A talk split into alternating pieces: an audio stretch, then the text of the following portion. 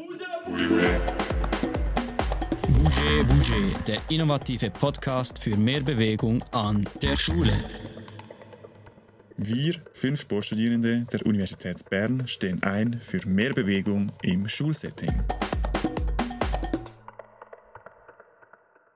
Hallo und herzlich willkommen zur zweiten Episode im Monat Juni. Mein Name ist Florin Mühlemann und ich begrüße euch zusammen hier mit Luca Zubler. Ja, hallo zusammen. Heute sind wir hier mit Dr. äh, Valentin Benzing. Schön bist du da. Wie geht es dir?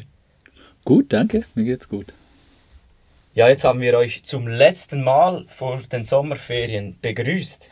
Ja, du hast recht, aber auch wir brauchen eine kurze Pause und melden uns dann im September wieder zurück mit neuen Episoden. Genau da haben wir bereits etwas Spezielles geplant. So werden wir beide, Florin und ich, nach Mainz reisen und dort eine Podcast-Episode aufnehmen. Ja, da freue ich mich sehr darauf. Doch auch heute haben wir noch etwas Cooles vor mit dem Expertengespräch mit Valentin. Ja, wir freuen uns sehr, dass du bei uns im Podcast dabei bist.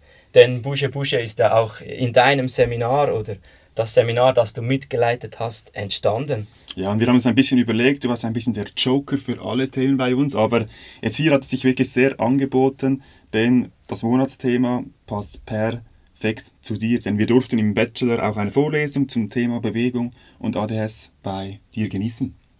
Ja, Florin, das ist eine Weile her, aber die Unterlagen dazu haben wir natürlich noch gefunden und äh, in der Vorbereitung auf diese Episode auch genutzt.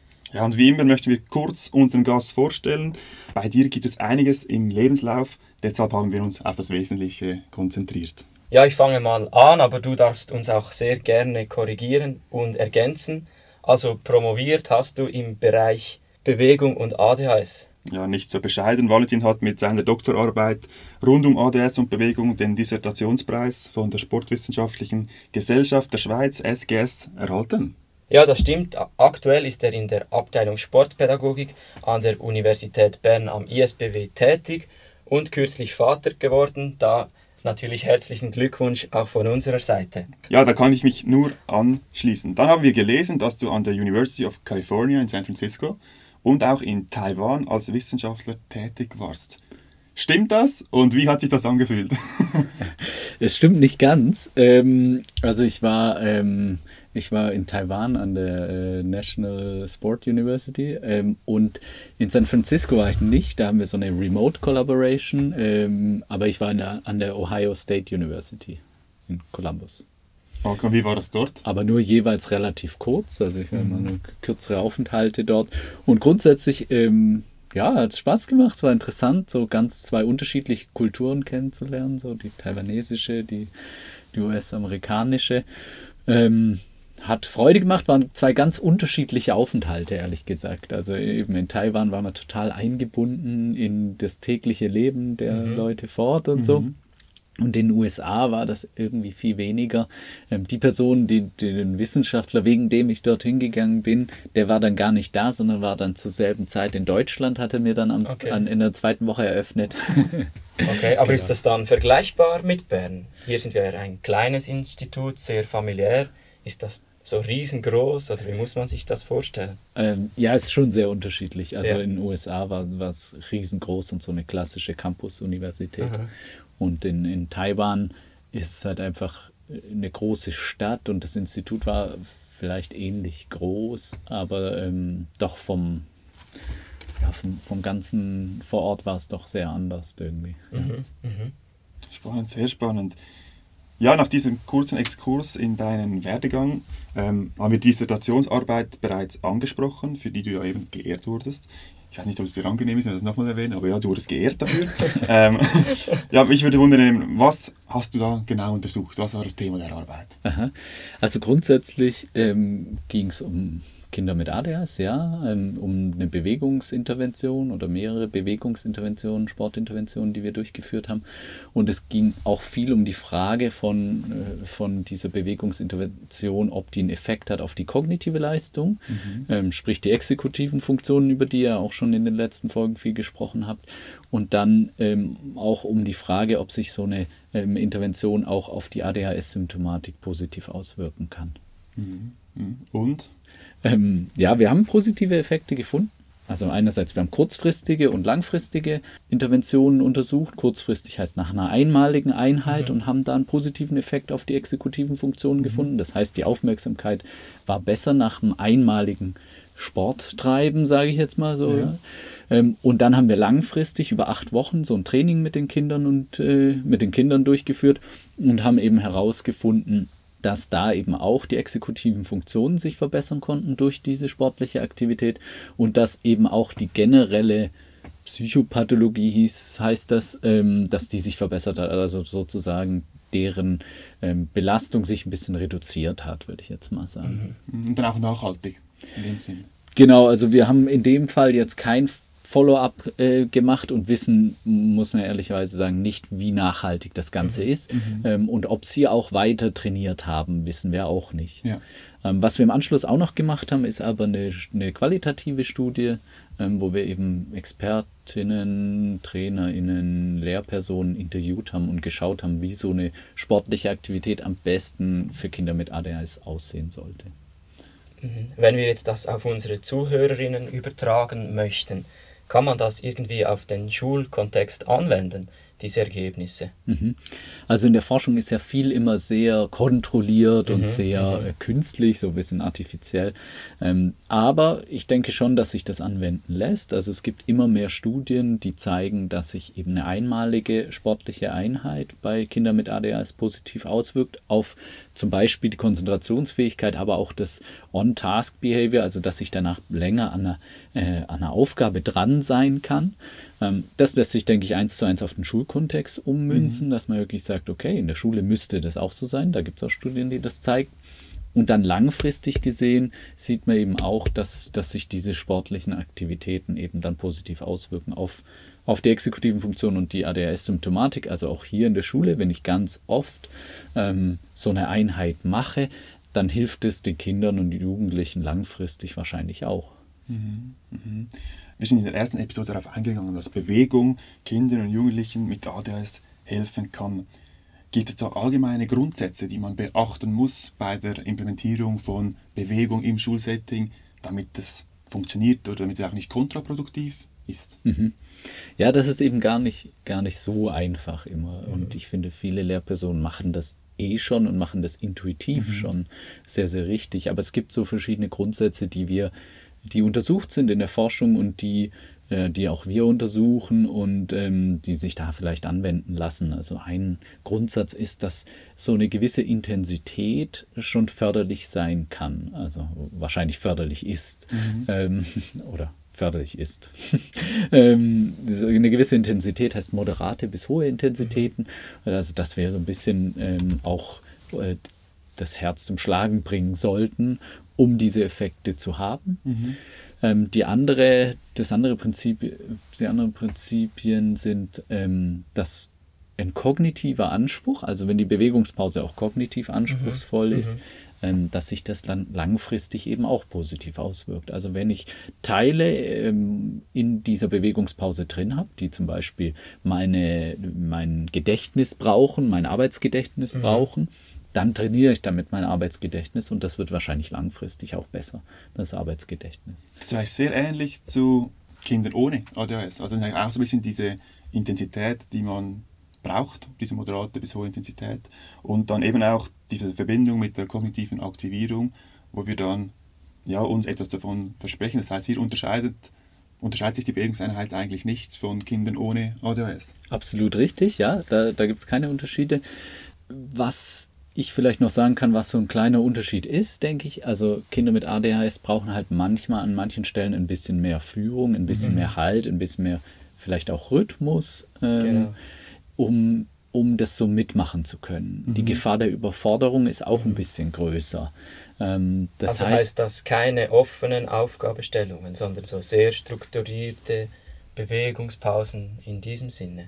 Ja, ich würde jetzt nicht so weit gehen und sagen, nichts davon oder ja. nichts davon, sondern würde sagen, ja, Kinder mit ADHS profitieren von klaren Aufgaben, von mhm. für sie erfassbaren Aufgaben, von ähm, klar strukturierten Aufgaben und auch ähm, ja, von so einer Art dass es immer wieder ähnlich äh, abläuft. Davon profitieren die Kinder, aber davon profitieren die meisten anderen Kinder auch. Ja. Also ähm, das, das heißt, es ist hier nicht irgendwie ein Entweder-Oder, sondern ich glaube, das ist grundsätzlich so, dass, dass je gefassbarer die Aufgabe ist, desto einfacher können wir damit umgehen.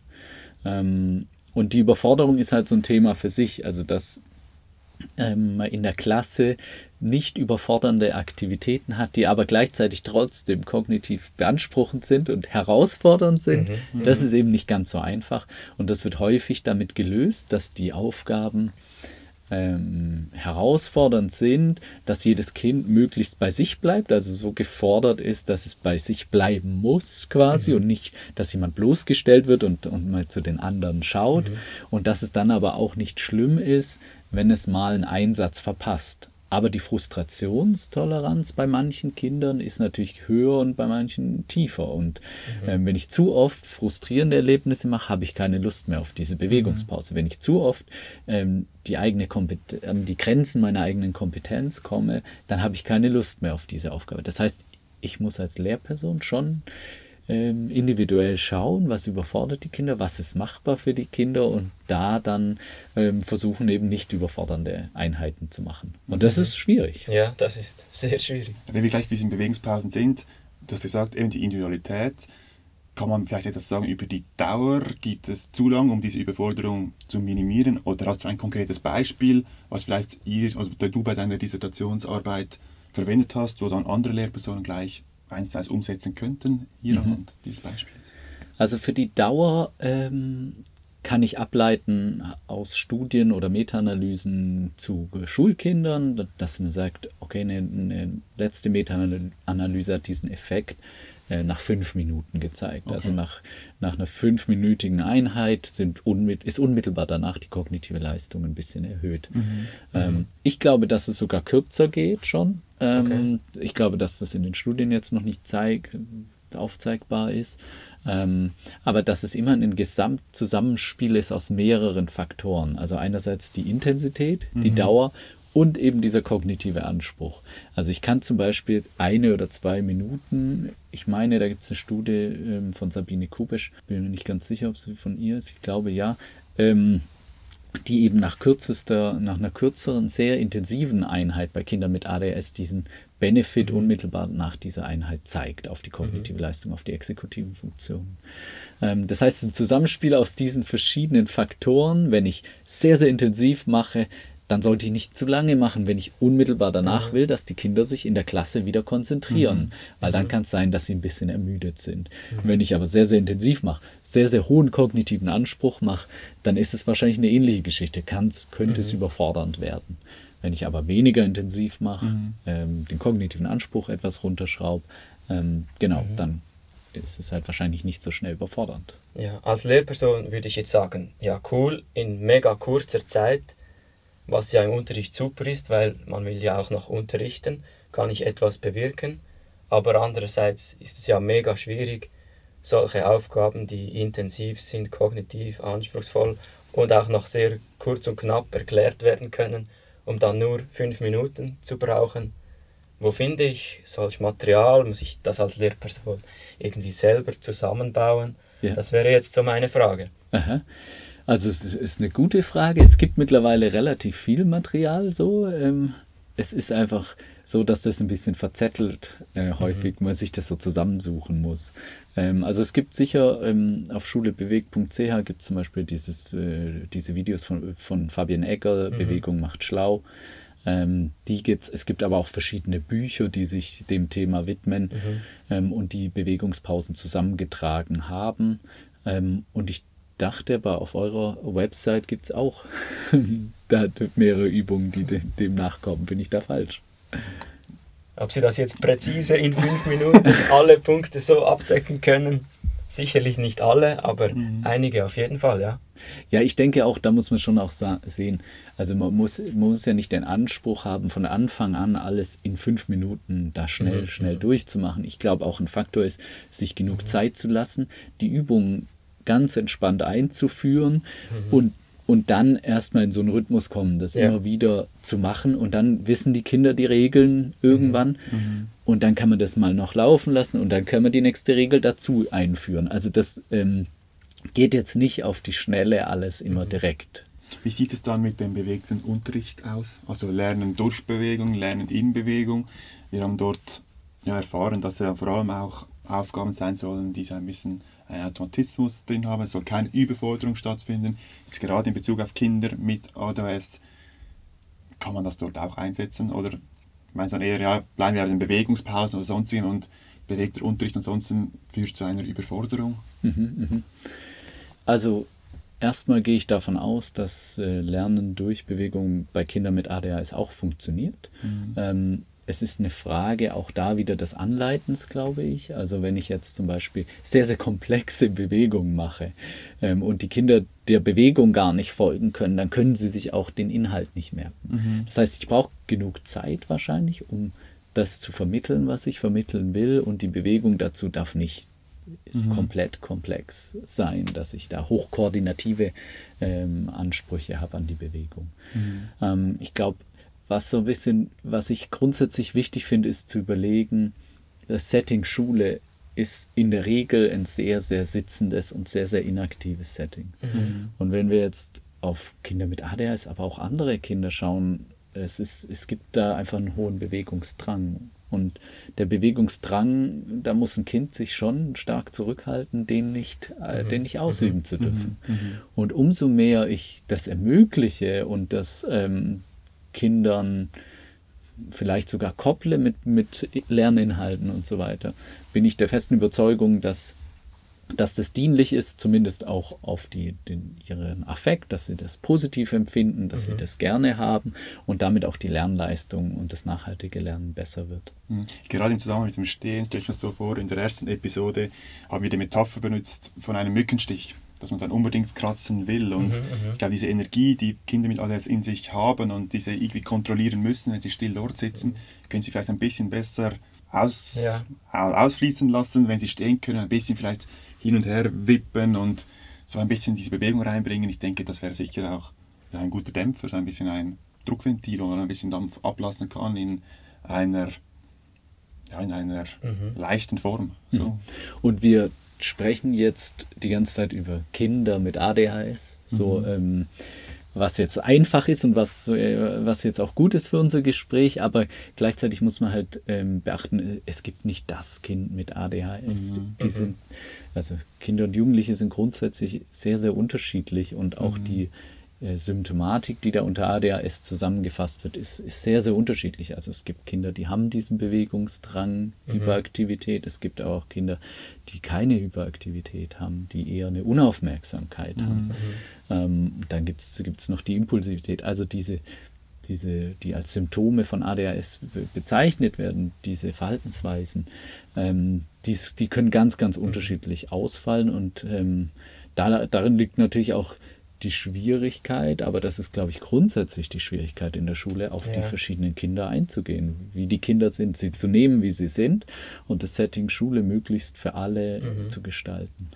Aber jetzt im Bereich Bewegung finde ich schön, es kristallisiert sich so ein bisschen heraus, dass eigentlich was für Kinder mit ADHS passt, eigentlich auch auf den ganzen Klassenverbund passt und es gar nicht so extrem spezifisch sein muss, Dem würde ich so zustimmen. was absolut. eigentlich Ja, als Lehrperson sehr wertvoll ist. Mhm. Mhm. Und was viele Lehr Lehrpersonen immer fragen, ist, ähm, wie ist es denn nach, äh, nach Bewegungsaktivitäten? Mhm. Also kommen die Kinder wieder runter und Ja, Und- das werde ich auch oft gefragt. Aha. Was passiert dann? Habe ich, wenn sie schon einmal ruhig sitzen, ja, dann mache ich ja keine Bewegungspause, weil sonst ja. habe ich wieder einen Zoo hier. Ja, Also in diesem Stil.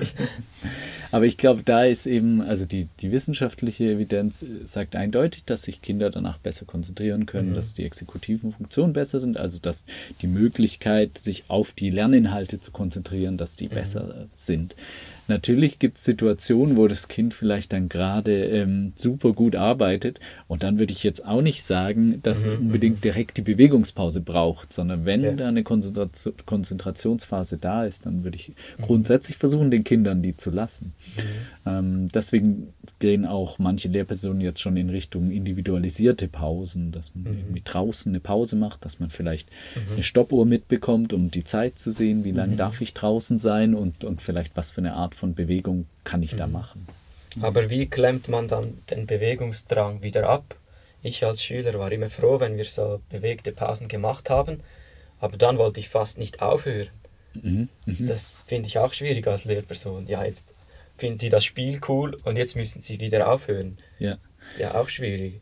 Ja, ich glaube, Strukturierung und, und Rhythmisierung sind da so die, die Kernbegriffe, mit denen man arbeiten kann und sagt, okay, ähm, wir machen das immer gleich, das geht immer so und so lang. Wir sagen, jetzt machen wir die kurze Pause, um danach, dass wir danach uns wieder äh, und danach widmen wir uns wieder dem, dem Unterricht.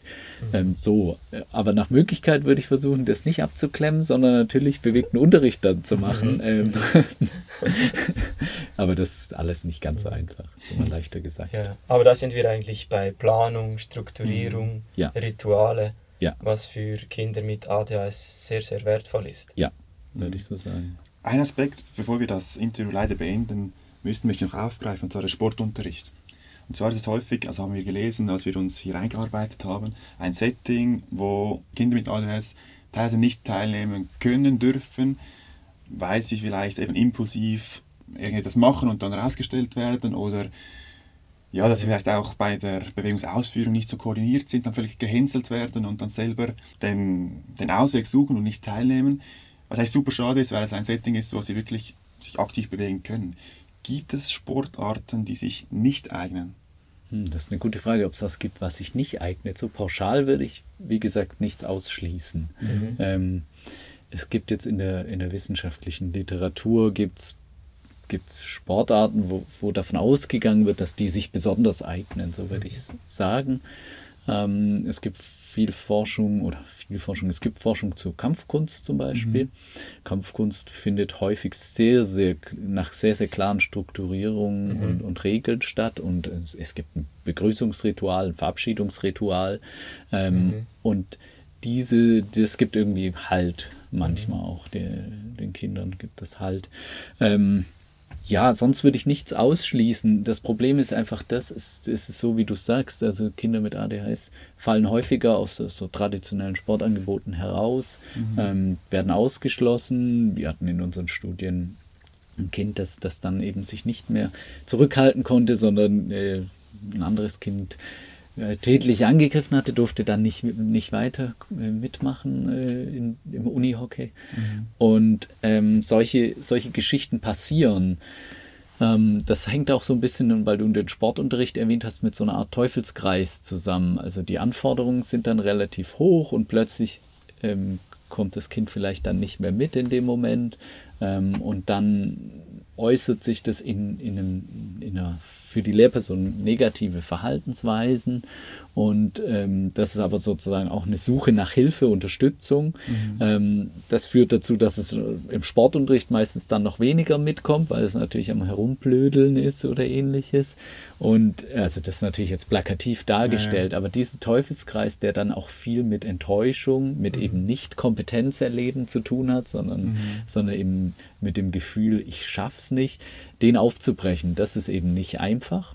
Dazu kommt, dass Kinder mit ADHS, das sagt die, die Forschung, häufiger so eine motorische Ungeschicklichkeit auch aufweisen. Das heißt, da ist schon, ähm, ja, wo andere Kinder halt sehr, sehr schnell dieses Kompetenzgefühl haben, äh, kommt vielleicht nicht sofort zum Tragen. Und deswegen ist es, glaube ich, noch schwierig und umso wichtiger, dieses Kompetenzerleben zu schaffen, weil ähm, was, was irgendwie auch spannend ist, es gibt Studien, die eben zeigen, dass, dass ähm, Kinder mit ADHS in, in verschiedenen Bereichen sehr, sehr gut sein können. Und wenn sie das interessiert, das haben uns auch die Eltern berichtet, mein Kind kann stundenlang Lego Technik spielen. Also das ist dann ähm, doch diese Aufmerksamkeit geben kann. Wobei auch das, muss ich sagen, kann ein zweischneidiges Schwert sein mit dem Hyperfokus, dass es äh, sich mhm. wie, dass Kinder, Jugendliche sich wieder hineingezogen fühlen, zum mhm. Beispiel in der Form von Videogames oder so. Ja. Ähm, aber grundsätzlich, äh, glaube ich, gibt es schon einen Hinweis darauf, dass, dass ähm, ja, dass Kinder mit ADHS unbedingt mit eingeschlossen werden sollten und dass, dass auch im Schulsport der Schulsport mhm. dann ein wichtiges Setting sein kann. Sehr gut. Luca, hast du noch was? Nein, ich denke nicht. Haben wir etwas Wichtiges vergessen, das wir unbedingt noch ansprechen müssten? Das fragen wir immer am Schluss. Irgendetwas, dass du jetzt findest, ah, wieso fragen Sie das nicht? Jetzt, das Ganze noch loswerden. Ähm, nee, ich, äh, nee, ihr habt eigentlich alles sehr gut abgedeckt. Ich habe mir noch ähm, noch vorgenommen zu sagen, also jede Bewegung zählt, sie, sie, kommt allen zugute. Ähm, ja, die Schule kann irgendwie da einen Beitrag leisten, glaube ich. Dass es nicht immer so mhm. einfach ist, das ist, ist uns allen bewusst, aber dass da irgendwie ähm, sich damit auseinanderzusetzen sich lohnt, gerade für die Kinder, ist, glaube ich, sinnvoll. Und dass das Schulsetting halt dadurch, dass es so sitzend ist und so inaktiv mhm. ist, dass das halt für manche Kinder, sei es mit oder ohne ADHS, eben nicht optimal ist. Ähm, das gibt es irgendwie zu bedenken und dass man dann versuchen kann, über so eine Art Inklusion das vielleicht auch bewegter gestalten zu können. Das wäre so eine Ausrichtung für die Zukunft. Ja, perfekt. Herzlichen Dank. Also wie im letzten Monat mit Claudio war das Expertengespräch jetzt wieder enorm interessant und wir konnten doch einiges mitnehmen. Ja, wirklich sehr spannende Aspekte. Man sieht wieder mal, wie wenig wir eigentlich wissen. Aber es ist super, wenn das hier so rüberkommt und du das uns und auch den anderen ZuhörerInnen mitteilen kannst und damit auf den Weg geben tust. Äh, ja, das war's wieder für heute mit Boucher Boucher Podcast. Wie zu Beginn erwähnt, äh, war das unsere letzte Episode vor der Sommerpause. Zieht es dich noch in die Ferien, Valentin, oder bleibst du hier am ISPW? Doch, doch, ich werde sicher noch in die Ferien fahren, ja. Gerade mit unserer kleinen Tochter jetzt sind wir schon gespannt, mhm. wann es losgeht. Ja. Aber nicht allzu weit, oder? Voll in den Flieger schon im jungen Alter nicht, oder? Nein, nein, erstmal nach Italien, Norditalien. Ah. Also Dann trefft ihr euch vielleicht, du gehst auch nach Italien, ich Luca, auch vielleicht. Nach, nach Italien, ja, nach Alta Badia und danach aber noch in den Süden, habe ich gedacht, ja. Schön. Sehr schön. Florin, bei dir? Ja, wahrscheinlich in die Dolomiten wandern, aber erst im September. Mhm. Das geht noch eine Weile, aber ja, genau. Ja, das heißt, dann müssen wir noch im August aufnehmen, damit wir dann rechtzeitig für September wieder bereit sind mit den nächsten Episoden. Ja, am Montag, dem 4. September, sind wir wieder zurück mit spannenden Inhalten sowie Tipps und Ideen für Bewegung an der Schule. Genau, die Sommerpause gibt uns natürlich die Gelegenheit, ein bisschen zu entspannen, aber auch über die Bücher zu gehen und neue spannende Themen vorzubereiten und hoffentlich unseren Podcast zu verbessern. Ja, und zum Abschluss bleibt uns nichts anderes übrig, als nochmals zu danken, und zwar bei euch für das treue Zuhören. Wir freuen uns immer über Feedback und eure Ideen. Schreibt uns gerne, was ihr von unseren Episoden haltet und welche Themen ihr in der Zukunft gerne behandelt hättet. Ja, am besten macht ihr das über die Webseite, dort hat es einen Kontaktbutton oder ihr schreibt uns auf Instagram, auf welchem wir auch äh, über die Sommerferien weiter posten und Challenges hochladen werden. Ja, damit verabschieden wir uns in die Sommerpause. Bleibt aktiv, bleibt gesund und wir hören uns im September wieder. Genau, bis dahin einen bewegten Sommer und bis zum nächsten Mal, wenn es wieder heißt. Bouger Bouger, der innovative Podcast für mehr Bewegung an der Schule. Bouger.